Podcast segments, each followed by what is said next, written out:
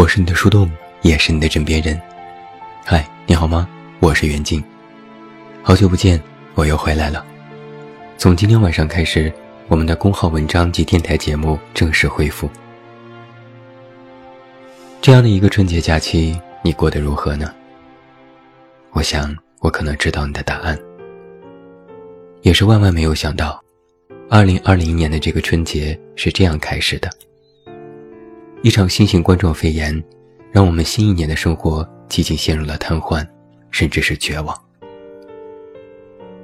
截止到今天上午九点，全国确诊两万八千零六十例，疑似两万四千七百零二例，重症三千八百五十九例，死亡五百六十四例，治愈一千一百五十三例。相较昨天。确诊和疑似分别增加了三千六百九十七例和五千三百二十八例，这是一个什么概念呢？我曾经看过一个科普视频，它的增长速度比曾经的 SARS 都要快很多。前段时间还有专家预测，可能疫情的拐点即将到来，在正月十五左右就会出现重大转折。但是在二月四日的央视新闻一加一节目里。北京地坛医院的专家在回答白岩松的提问时说：“下一步还会有更多疑似病例需要排查，抗疫的任务还很艰巨，拐点不会很快到来。”也就是说，类似这几天好几千病例增加的情况，也许依然会继续。所有人，我是指在座的每一位，都要为这场疫情付出代价，或多或少。我们都要为那些最开始吃野生动物的人买单。这可真是一场哄闹的悲剧。几个人管不住嘴，要让全国十四亿人赔上筹码，甚至是赔上生命。前些日子，我看到网上有人在说，在家宅着，最想不通的一件事是，为什么那些人要吃蝙蝠，现在会飞了吗？我心里在冷笑。会飞是假的，但要接受这种大自然的报应，倒是实打实的砸在了头上，砸在了我们每个人的头上。二零二零年的这个开端实在是有一些沉重，只因为在那里面，包含着我们的贪婪、无知、幼小、无助，以及每个人的生命。我是一个爱看新闻的人。早在去年的十二月，我就在新闻里知道了武汉有了这种新型冠状肺炎。最开始是一例，后来是两例、三例，新闻里隔几天就有报道，还说不会人传人，不会造成大规模的传染。那时候，我一边看书，一边把这些新闻当做背景音乐来听。万万没有想到，还会有今天。哪怕就是在过年前十天，人们都没有意料到还有今天。那时街上戴口罩的人还不多，商场内人满为患，每个人都喜气洋洋的采购准备过年，仿佛就是一夜之间得知了人传人的消息，那时人们才开始恐慌。过年的气氛一扫而光，人们奔走相告，官方报道和各种谣言满天飞。人们通过各种途径抢购口罩和消毒水，年味儿已经没有了，连除夕的春晚都没有什么心情看。所有曾经过年的吐槽和段子，今年都变成关注疫情。所有人都在微博上刷着实时数据，然后心惊肉跳。因为疫情，我从腊月二十六到今天完全没有踏出过家门。不瞒各位，我过年的衣服到现在连吊牌都没有摘。我妈因为化疗住院的日子也一再推后，这几天才万般不得已继续治疗，并阻止我去医院。听我妈说，医院人也不多，除了急诊，许多常规科室都不看病，医生们都严阵以待，每个人脸上都写着担忧和焦虑。前天，我家所在的这个区新确诊了两例。我决定继续待在家里，看书、写文、录节目、工作，不外出，不给别人添麻烦，也保护好自己的安全，就是此时此刻为国家做的贡献。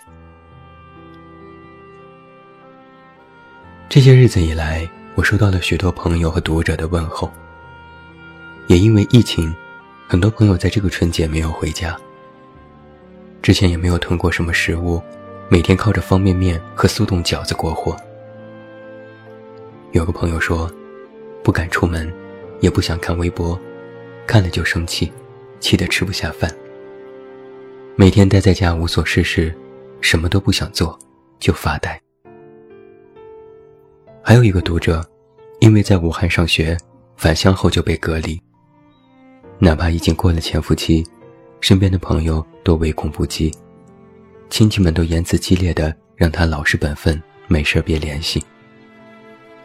他也有些委屈，听起来像是微信都会感染病毒一样，发个信息都不可以。而在这些天，我和很多人一样，每天情绪波动都很大。我们听到了太多的声音，好的，不好的。真的，假的，有些甚至在挑战着底线。每天情绪都在担忧、感动、无聊、气愤之间无缝衔接。原来微博的 slogan 是“随时随地发现新鲜事”，现在变成了“随时随地发现新的生气”。不能总刷微博，看着一个一个的热搜，看着一条一条的消息。看着大 V 们转发的那些机构的嚣张和无作为，真的是气得浑身发抖。原本以为世界可能是美好的，但是在光之下的阴影里，有的是我们想象不到的龌龊和可悲。那些震惊内心的感受，不是三言两语就可以形容的。尤其是在经过了如此鲜明的对比之后，普通人想尽办法出钱出力。医护人员奋战在一线，所有的人都提心吊胆。与此同时，还有的人依旧唯恐天下不乱，卖假口罩、哄抬物价、造谣生事。某些机构的官僚主义重权在握，却毫不作为。看微博就看得我一会儿感动的热泪盈眶，一会儿气得想骂一万句脏话，我都怀疑自己要分分钟精神分裂了。我们正在经历的这场疫情，给我一个最大的感受是，没有人能置身事外。那是一种什么感觉呢？就像是你知道，现在外面正在经历着一场犹如风雪的肆虐。也许，你也早就听到了风声，看到了雪花，甚至你也做好了万全应对的准备。但是，只有这场风雪。真的完全展现在你面前的时候，你才会有一个完整的认知。你会发现自己的无助与渺小，你的所有准备可能都抵不过开门的那一瞬间。你甚至都没有勇气推开一扇窗。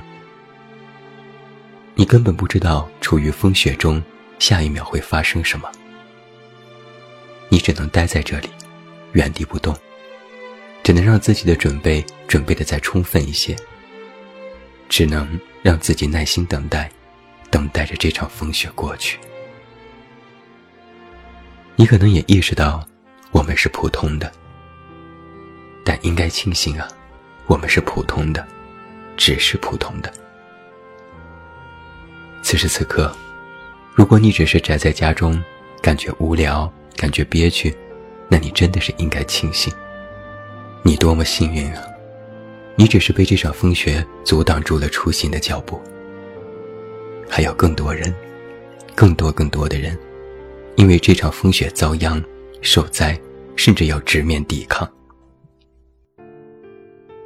我和小胡说：“如果现在我们家中有口罩、有消毒水，每天能正常上网刷消息，家人都安全，那我们就是受影响最小的那波人。”就是最幸运的人了。小胡说：“是啊，所以不能抱怨，要老老实实的活着。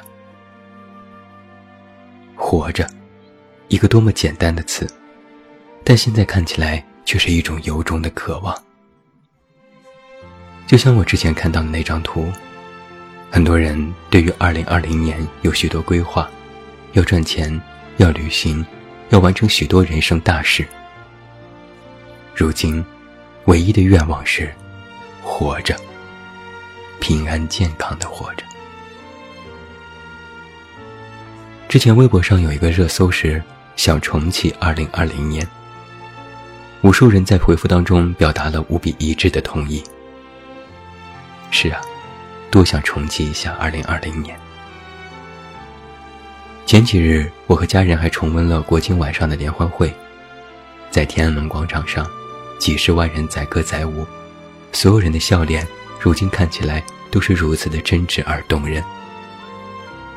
我不由感叹，那时的人们，肯定是万万想不到今天的。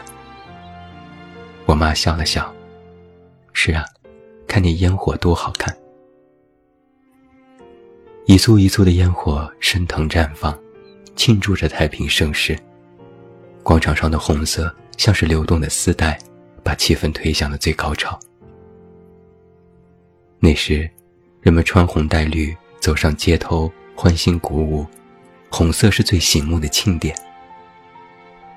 每过半年，人们戴上口罩，待在家中，平眉蹙额，红色变成了科普视频里病毒的颜色。还能重启二零二零年吗？很显然是不可能了。生活总有一种荒诞，原本根本没有想过，甚至不敢想的事情变成了现实。原本以为只是影视电影当中才会出现的情节，真实的发生在了现实中，甚至更加的荒诞。只是我们身处于这种被动和荒芜中，总是需要做点什么的，因为只有这样。我们才能够摆脱这种荒诞。如果你除了防护之外，实在想不到还能做点什么，那你可以想想不做什么。不做一个人云亦云的人，不做一个一哄而上的人，不做一个缺乏独立思考的人，不做一个发国难财的人，不做一个漠视悲痛的人，不做一个冷血的人。这几天，和朋友聊起最多的话，就是让这一切赶紧过去吧，赶紧好起来吧。我说是啊，没有一个春天不会到来，该来的总会来。同样，该去的也都会过去。只是我们可能忘记了一点，当我们在说“都会好起来”的这句话时，我们真正的意思是：假如能一切照旧。就谢天谢地了。说实话，我不想重启二零二零年，我宁愿铭记。